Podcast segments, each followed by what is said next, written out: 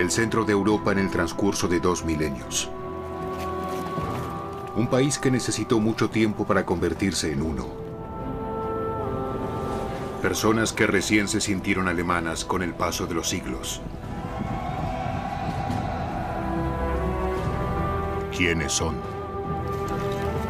¿De dónde vienen?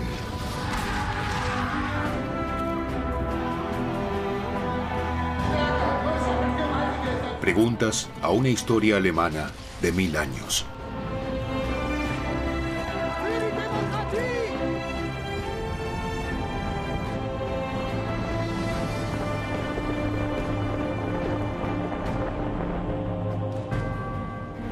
Al principio, solo quiere renovar la fe y la iglesia.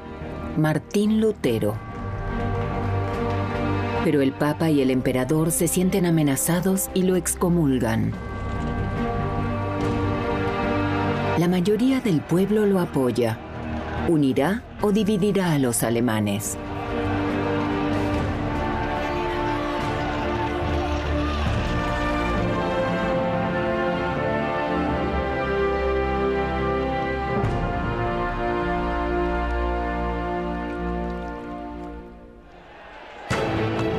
El 16 de abril de 1521 no es Domingo de Ramos y Worms no es Jerusalén.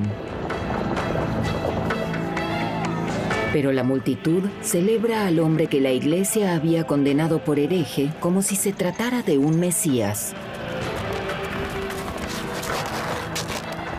Aquí estamos, hermano Martín. Todavía podríamos volver. Aunque fuera la muerte misma que me espera, no voy a volver. Martín Lutero en camino a la dieta imperial de Worms para la asamblea de los poderosos de su tiempo en suelo alemán, un evento que cambiará el curso de la historia. Nunca antes su nombre despertó tanto entusiasmo en el pueblo. El monje de Wittenberg es la esperanza para los ciudadanos, los campesinos y la baja aristocracia. Aunque el Papa y el Emperador están en su contra, Martín Lutero sabe que tiene al pueblo de Alemania detrás.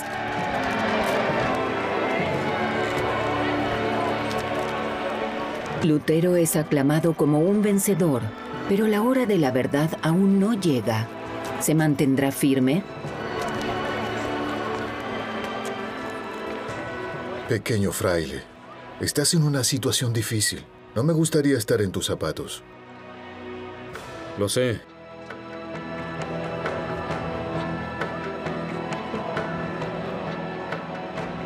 Entoné la canción. Y ahora parece que es demasiado alta para mi voz. Las muestras de júbilo no logran conjurar su miedo. Detrás de estas puertas no se trata de discutir cuál es la fe correcta. Para Lutero es una cuestión de vida o muerte. Alemania a principios del siglo XVI. No hay unidad política, sino muchos soberanos y territorios.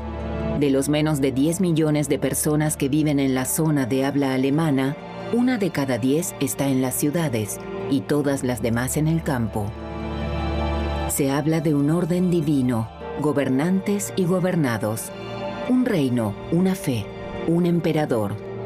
Esta es la idea del Sacro Imperio Romano Germánico. En Worms es puesta en duda.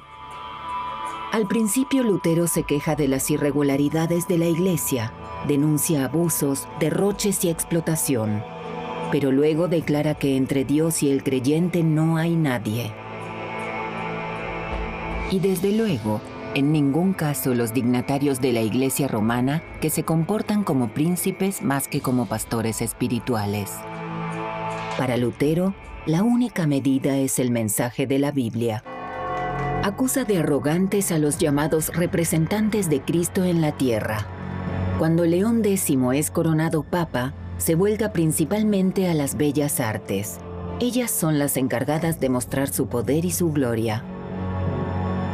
El Papa de la Casa de Medici no se interesaba por la teología. Puesto que Dios nos ha dado el papado, disfrutémoslo.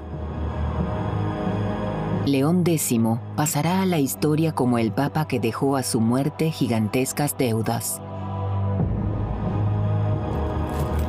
Se gastan enormes sumas de dinero en la colosal construcción de la Basílica de San Pedro. ¿Quién afrontará esos costos astronómicos? Los creyentes, pagando las indulgencias por sus pecados. Esto es posible únicamente por la gracia de Jesús, no por el dinero, protesta Lutero. El perdón de los pecados y la salvación no están disponibles para la compra.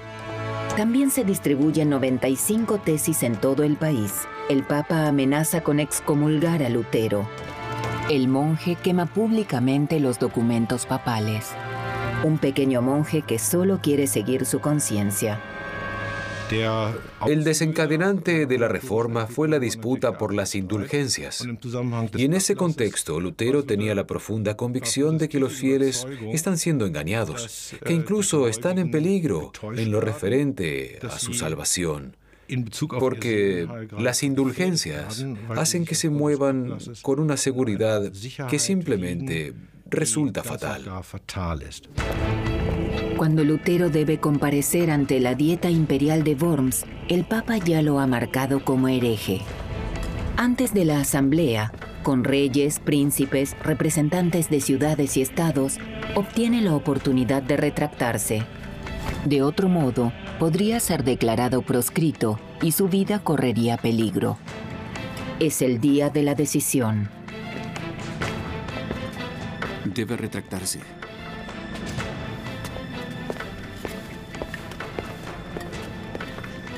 Debe retractarse o será quemado. A menos que encuentre defensores poderosos. Y tiene muchos. Federico el Sabio, el soberano de Sajonia, sabe de la popularidad de su rebelde súbdito y entiende su crítica hacia la Iglesia Católica Romana. Sin duda despertará la ira del emperador. Es mejor la ira del emperador que la ira de Dios. Federico el Sabio es poderoso. El sajón es uno de los siete príncipes electores del imperio que eligen al emperador como lo son el margrave de Brandeburgo, el rey de Bohemia, el conde palatino del Rin y los arzobispos de Colonia, Maguncia y Treveris. Si alguien quería ser rey y emperador del imperio, tenía que hacer concesiones a estos poderosos príncipes. También Carlos V de Habsburgo, electo en 1519. Su elección no fue indiscutida. Hubo resistencia o escepticismo contra él. Además, la curia tenía otro candidato. Había muy fuertes reservas acerca de su papel dominante y fundamentalmente resultaba desconocido para el imperio que ahora presidía como emperador. Los alemanes les eran ajenos a los Habsburgo pero incluso como soberano del mundo, no podía dejar de tener en cuenta a sus príncipes. Su autorrepresentación no es solo una pose. Con razón, se dirá más tarde que en el reino de Carlos V el sol nunca se pone. Su libro de oración se conserva aún hoy. No solo revela la fe profunda del Habsburgo, una página muestra al hombre más poderoso del mundo a los pies de un ángel de la guarda y rastros de uso frecuente. ¿Una prueba de la inseguridad del joven emperador? Como fiel católico, Carlos V quiere silenciar al hereje de Wittenberg, pero los príncipes alemanes lo forzaron a escuchar antes a Lutero. El emperador electo que no entiende alemán está representado en la cuestión referente a Lutero por el oficial del arzobispo de Treveris. Los grandes del imperio son testigos de un duelo desparejo, un David alemán frente a un Goliat omnipotente. Nos hemos reunido aquí para frenar las mentiras blasfemas del doctor Martín Lutero de Wittenberg.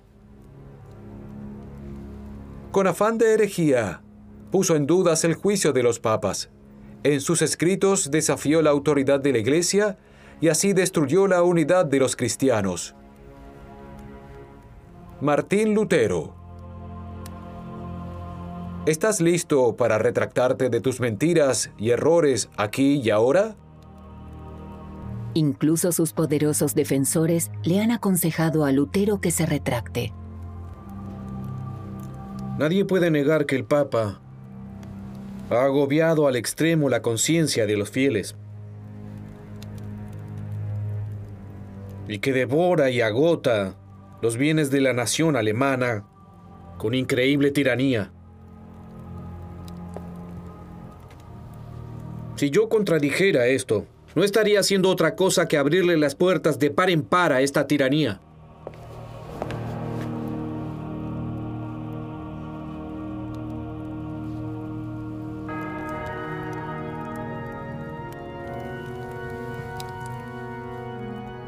Si no logro ser convencido con testimonio de las escrituras y razonamientos claros, no puedo y no quiero retractarme de nada.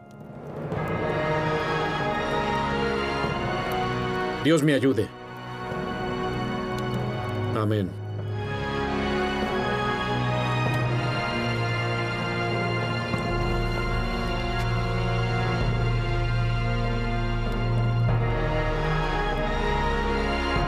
La posteridad plasma el instante como un punto de inflexión en la historia europea, porque conoce sus consecuencias. Lutero se atrevió a desafiar al hombre más poderoso del mundo cara a cara. Y no estaba solo. Lutero contaba con un movimiento de reforma social profunda detrás de él.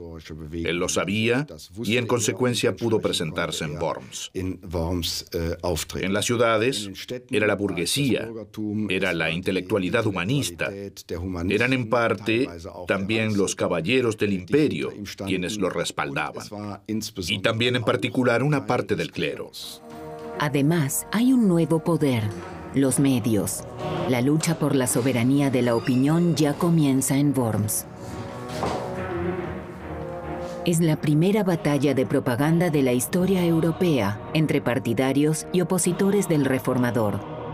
El monje provincial alemán toma estatura internacional que lo equipara al Papa en la lucha por la fe verdadera. Se imprimen miles de folletos. Unos retratan a Lutero como un santo que le tapa la boca al voraz demonio romano. Otros lo acusan de rupturista. Lo retratan como enviado del demonio, como hereje satánico, que debe ser proscripto y condenado. La guerra de caricaturas se lleva a cabo por todos los medios y también llega a personas que no saben leer. En la batalla de las opiniones, los seguidores de Lutero pueden tener ventaja, pero el veredicto sobre el reformador le corresponde al emperador. El Habsburgo aclara su postura sobre la cuestión Lutero a través de una declaración personal. Como el rey de los alemanes no habla alemán, la redacta en francés. ¿Entiendes lo que dice? No hace falta entender francés para saber que quiere acabar con Lutero. ¿Te preocupa? Fils fidèle de l'Église toujours Lo que busca el emperador solo puede resultar de una manera. Quiere que quemen a Lutero. Para eso primero debe tenerlo. Con el edicto de Worms, Carlos V declara a Lutero enemigo de la Iglesia y del Imperio. Se le otorga un salvoconducto solo por un corto tiempo. Cualquiera que pueda atraparlo luego está obligado a entregar al desterrado. ¿Llegaría a ocurrir?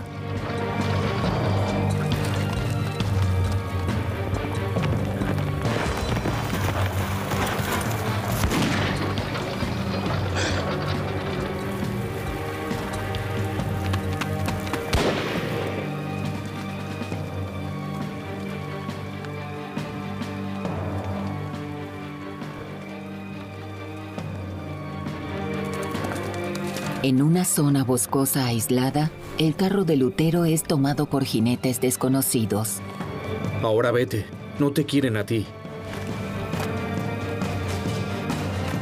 Lutero está al corriente. Lo que parece un secuestro es una acción de rescate. El reformador es llevado a un lugar secreto para evitar que se cumpla la sentencia de Worms. ¡Lutero! Imponer el edicto de Worms era muy difícil para el emperador electo. Desde el punto de vista de la legislación imperial, no contaba con órganos ejecutivos que pudieran hacerlo cumplir. Dependía de la predisposición de los señores feudales para publicar ese edicto e implementarlo en sus territorios. Porque el señor feudal de Lutero tiene otros planes. Federico el Sabio lleva al reformador al castillo de Wartburg, cerca de Eisenach, dentro de la seguridad de su territorio. El señor feudal se atreve a tomarse una libertad de príncipe frente al emperador electo.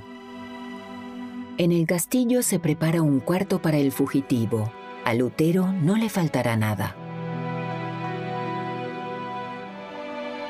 Mientras está atado a su refugio, sus escritos se distribuyen en toda Europa. Una espera de duración incierta. Lutero está decidido a aprovecharla.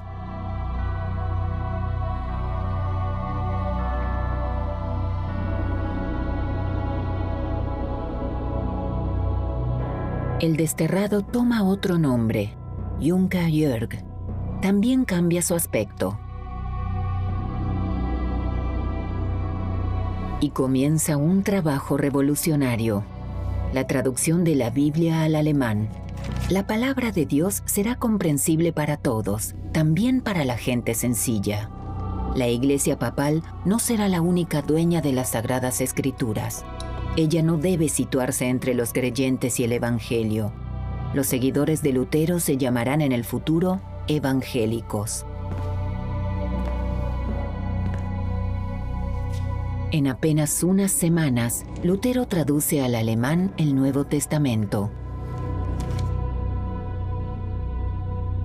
Una nueva técnica asegura que sus escritos puedan distribuirse en grandes cantidades y en corto tiempo, la imprenta con tipos móviles. Las letras individuales se moldean invertidas en espejo y se disponen sobre una plancha distribuida en filas.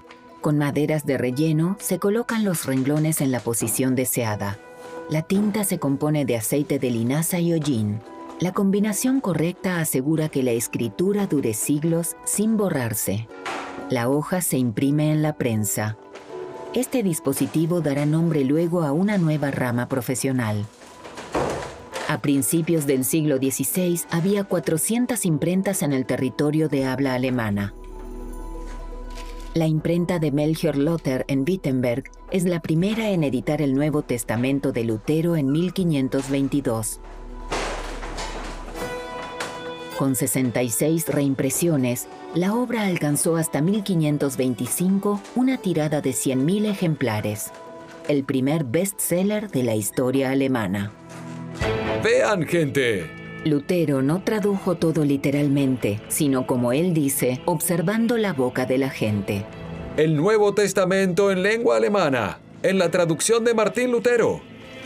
El Nuevo Testamento. Los libreros ambulantes ofrecen la Biblia de Lutero en los mercados. La demanda es alta. ¿Sabes leer? Sí. Entonces lee.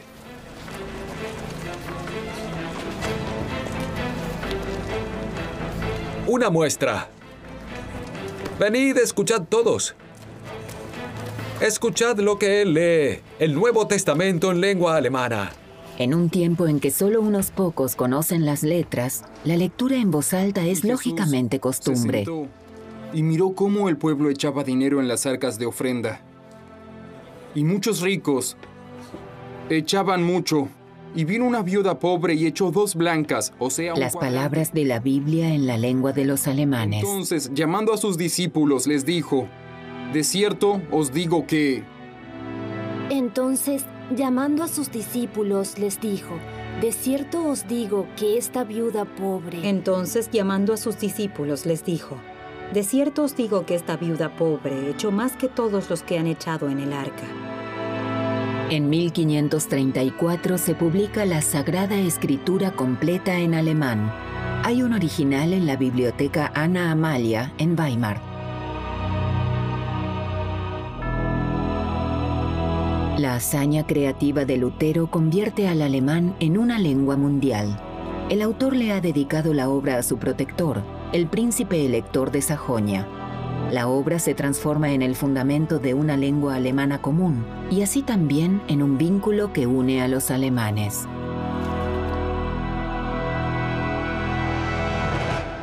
La traducción de la Biblia de Lutero no solo contribuyó a la constitución de la comunidad del movimiento protestante, sino también, con el tiempo, de toda la nación alemana. Su lengua se convirtió en la lengua de la literatura. Y lo interesante es que este efecto, por así decirlo, también ha capturado en forma inconsciente e inadvertida a los católicos, a sus espaldas, por así decirlo.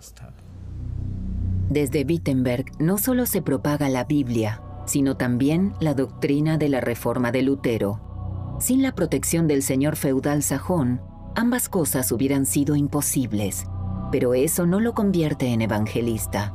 Federico el Sabio sigue siendo católico toda su vida. Lutero, que debe esperar en su escondite en el castillo Wartburg, entiende la importancia de la protección del príncipe. Está obligado a pagar la benevolencia del príncipe con fidelidad. La lealtad de Lutero se pone a prueba a través de una situación que abarcó grandes extensiones y que pudo llevar a la guerra civil. Los campesinos inician una revuelta sangrienta y exigen justicia a los gobernantes. En sus demandas también hacen referencia a Lutero. El conflicto rural provoca un profundo dilema en el reformador.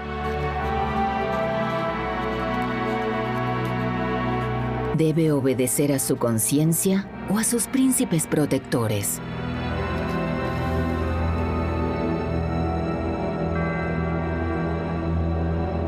La pintura panorámica de Frankenhausen presenta un monumento gigantesco a la rebelión de los campesinos. Una de las pinturas más grandes del mundo, retrata con detalles la primera revolución en suelo alemán. Los campesinos sufren de impuestos abrumadores y la servidumbre feudal. Ven su modelo a seguir en el movimiento reformista que luchó por su libertad de la Iglesia Papal de Roma.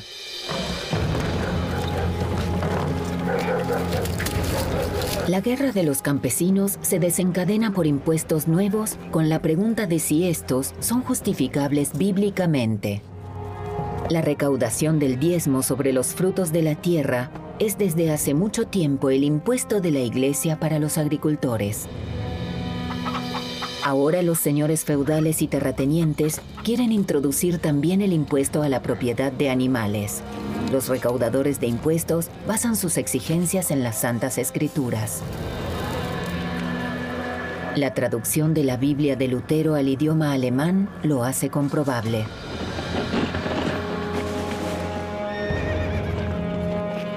Que se cobre el diezmo también sobre los animales es una injusticia absoluta. ¿Cómo puedes atreverte a poner en duda la legalidad de nuestras acciones? Quien tiene ganado también tiene que pagar el diezmo. Así dice la Biblia. Y aquí nuestro pastor responde por ello.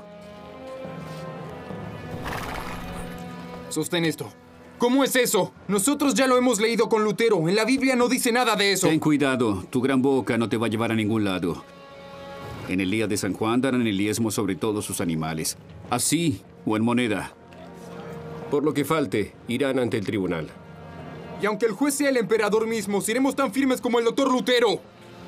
¡Usurero! ¡Usurero! ¡Usurero! ¡Usurero! Muchos agricultores no están dispuestos a tolerar las condiciones sin protestar.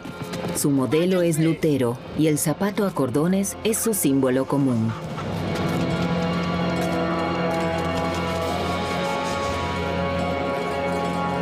Cuando la revuelta campesina amenaza con expandirse, se llama a Lutero. El reformador ha dejado su guarida en el castillo de Wartburg. Viaja para apaciguar a los insurgentes.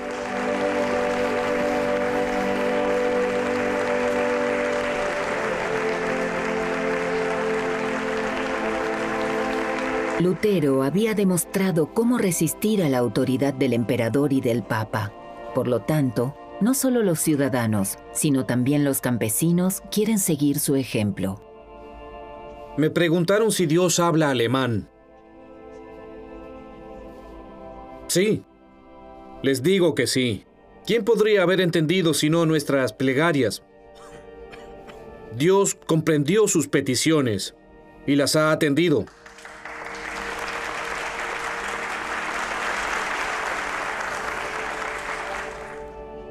¿Eso también vale para las plegarias de los campesinos? Los agricultores esperan un compromiso claro de Lutero. Dios oye a los agricultores y Él ve la injusticia que se está haciendo para con ellos. Pero responder a la injusticia con injusticia, esto no es la voluntad de Dios. Eso es del diablo. Lutero toma distancia de los campesinos cuando se producen hechos de violencia en mayo de 1525, también contra la alta nobleza. Ahora te toca a ti, conde. Tú también encontrarás a tu juez, campesino. Que así sea. Vete.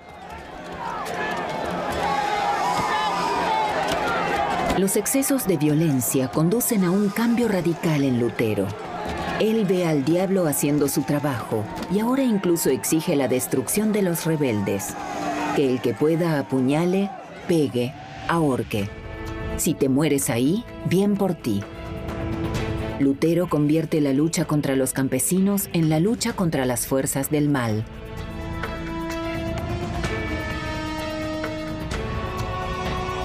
En Frankenhausen, en Turingia, se produce la batalla decisiva. Mueren 6.000 campesinos. Porque también la autoridad es de Dios y porque Lutero la necesita para asegurar la reforma, sacrifica a los campesinos.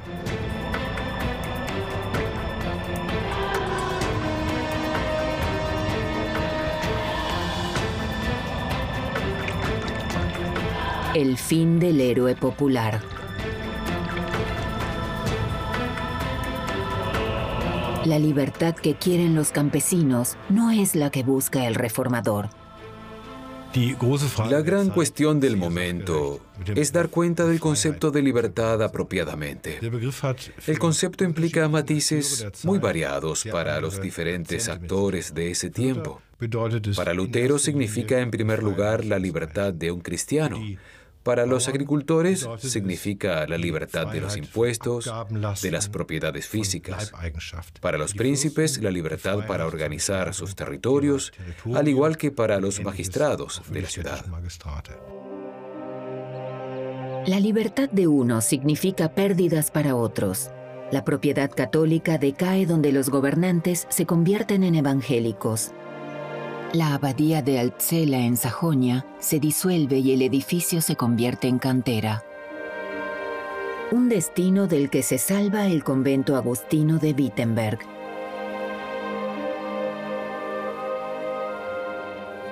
El príncipe elector sajón le deja la espaciosa propiedad a su famoso súbdito Martín Lutero y a su nueva familia.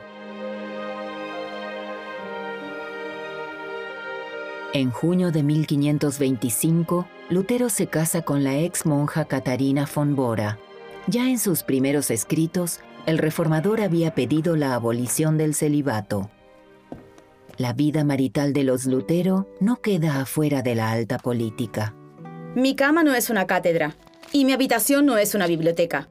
Solo estas líneas, Kete. Es urgente, las esperan quien había sido fraile mendicante, se convierte a los 42 años en jefe de hogar y marido feliz. Dios me ha dado a Kete, por eso no la entregaría de vuelta ni a cambio de Francia o de Venecia. Ven, tengo frío en la cama. Sí, ya pasó el periodo de ayuno. Dos a la semana, con ayuno o no. Parece que lo dijo el mismo doctor Lutero. Entonces debe ser cierto.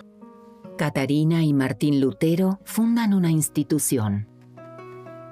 En cuanto al efecto histórico-cultural del hogar parroquial evangélico, Debe decirse en primer lugar que significa el fin de la demonización de la sexualidad en relación con la religión. Los curas también son personas de carne y hueso. Y ese es un mensaje que cae como una bomba entre sus contemporáneos, y no solo entre ellos. La reforma revoluciona no solo la vida familiar, sino también los servicios religiosos. El sermón vuelve a cobrar relevancia. El mensaje central se encuentra representado en una imagen sobre el altar de la iglesia de la ciudad de Wittenberg. La liberación no se puede obtener a través de las obras, los sacramentos ni las indulgencias. Los fieles solo encuentran la salvación mediante la gracia de Dios. Ya no hay nadie entre Dios y el hombre, ni el Papa ni la Iglesia. De un empujón, Lutero abre las puertas hacia un nuevo orden.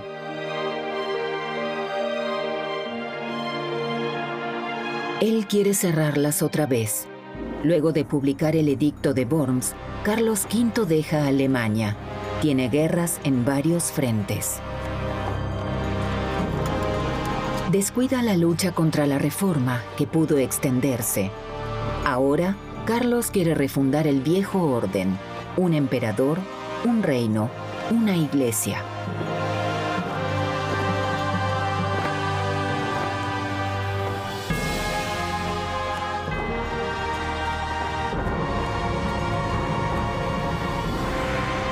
Luego de que el Papa lo coronara emperador en Bolonia, en febrero de 1530, Carlos se traslada a Alemania con su ejército mercenario. En la Dieta Imperial de Augsburgo se lleva a cabo una nueva prueba de fuerza con los seguidores de Lutero. El canciller sajón Christian Bayer habla por los protestantes. Majestad, en este artículo hemos escrito los principios de nuestra fe. Los protestantes buscan equilibrar. Para la verdadera unión de la Iglesia, sería suficiente con que prevaleciera la unidad en la interpretación del Evangelio y en el uso de los principales sacramentos. No hace falta una jerarquía eclesiástica ni el vínculo con Roma. La Confesio Augustana, la Confesión de Augsburgo. El enviado del Papa y el emperador se oponen. El emperador examinará su nueva confesión. Sin embargo, considera que solo la curia romana está calificada y autorizada para elaborar este tipo de escritos. El texto carece de cualquier foco polémico en relación con la Iglesia de Roma y de hecho, si algún texto tenía la capacidad de lograr la aprobación, era la confesión de Augsburgo.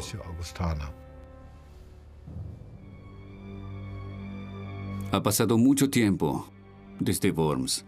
Las ideas no solo están en este libro, están en el mundo.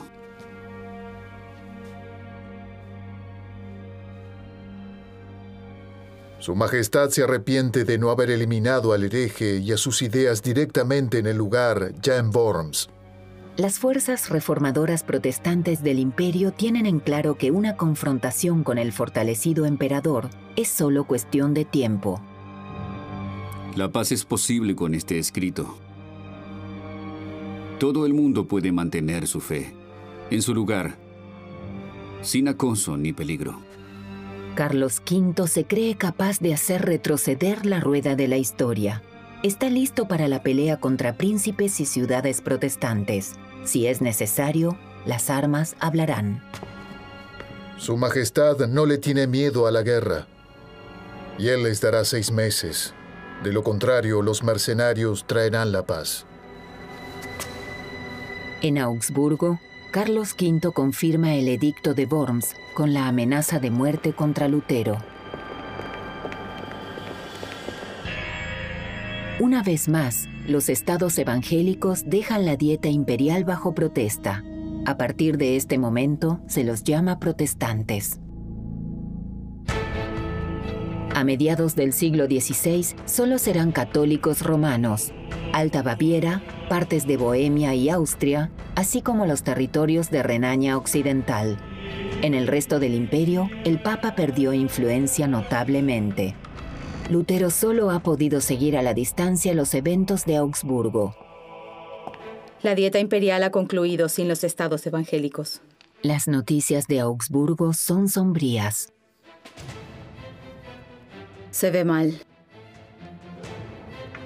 Ahora se avecina el enfrentamiento militar y peligra la obra de vida de Lutero. Él solo quería la reforma de la Iglesia y terminó enfureciendo a los poderes superiores en su contra. Él solo quería liberar a los cristianos y avivó también la discordia.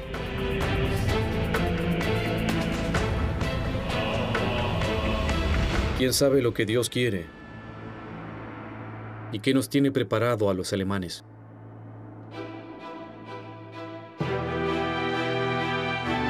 Lutero sabe que el conflicto con la Iglesia y el emperador está llegando a una definición. No hay a la vista una solución pacífica. A mediados del siglo XVI, Sebastian Münster dibujó el primer mapa de la Alemania protestante. Los límites entre los principados juegan un papel tan poco importante como los del Sacro Imperio Romano. Una visión que es amenazada por la intervención militar del emperador. En Esmalcalda, a pocos kilómetros de Erfurt, los protestantes se preparan para la emergencia. 18 príncipes y representantes de 28 ciudades del imperio se fusionan en una alianza defensiva. Exigen el derecho a la libre elección de fe en sus territorios.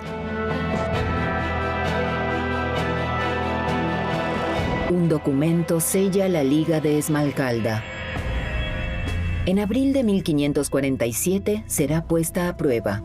Las tropas de Carlos V se acercan al río Elba desde el oeste. Las unidades de la Liga de Esmalcalda consideran que están todavía seguras en la costa oriental. Para pedir ayuda a Dios, los protestantes se reúnen en una iglesia.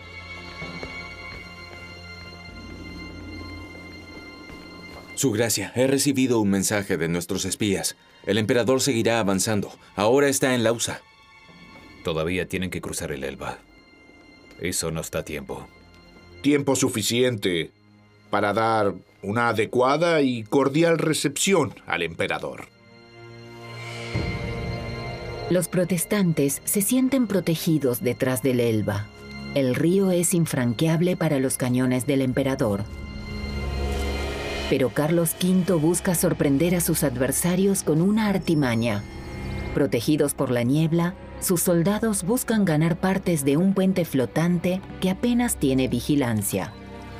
Si el golpe tiene éxito, habrá gran peligro para las tropas de la Esmalcalda.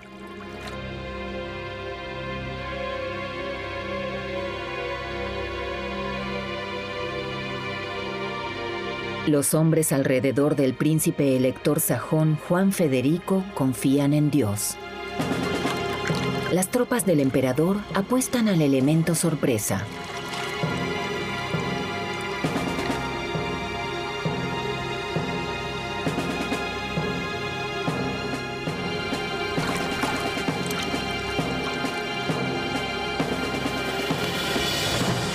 El ardid bélico tiene éxito.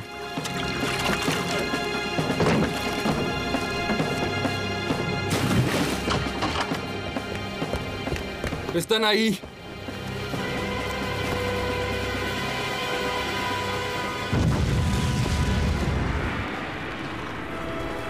Carlos V aparece en forma totalmente inesperada en su atuendo de guerra. Con la ayuda de los puentes flotantes, su ejército había cruzado el Elba. Derrotará en forma aplastante a los protestantes, tomados por sorpresa. El retrato del vencedor de Mühlberg. Carlos V ha alcanzado ahora su objetivo, la restauración del viejo orden. Después de su triunfo, el emperador avanza sobre Wittenberg, la ciudad de Lutero, pero el hombre a quien excomulgó ya no vive. Un año antes de la batalla, en febrero de 1546, el gran reformador había muerto a los 62 años. Los efectos a largo plazo de Lutero en Alemania son, por un lado, culturales, en especial en el aspecto lingüístico, con su traducción de la Biblia, que superó ampliamente las fronteras del ámbito protestante. Por otro lado, la incidencia política, en ese aspecto, él apoyó la aparición temprana de estados territoriales modernos y en este sentido podría decirse que Lutero ha promovido la federalización de Alemania. La visión de Lutero de una nueva fe conduce a la ruptura. En Alemania habrá, a partir de ahí, dos iglesias. Con la unidad de la fe, también se termina irremediablemente el viejo orden del imperio. Príncipes, ciudades, regiones enteras han aceptado la confesión de Lutero.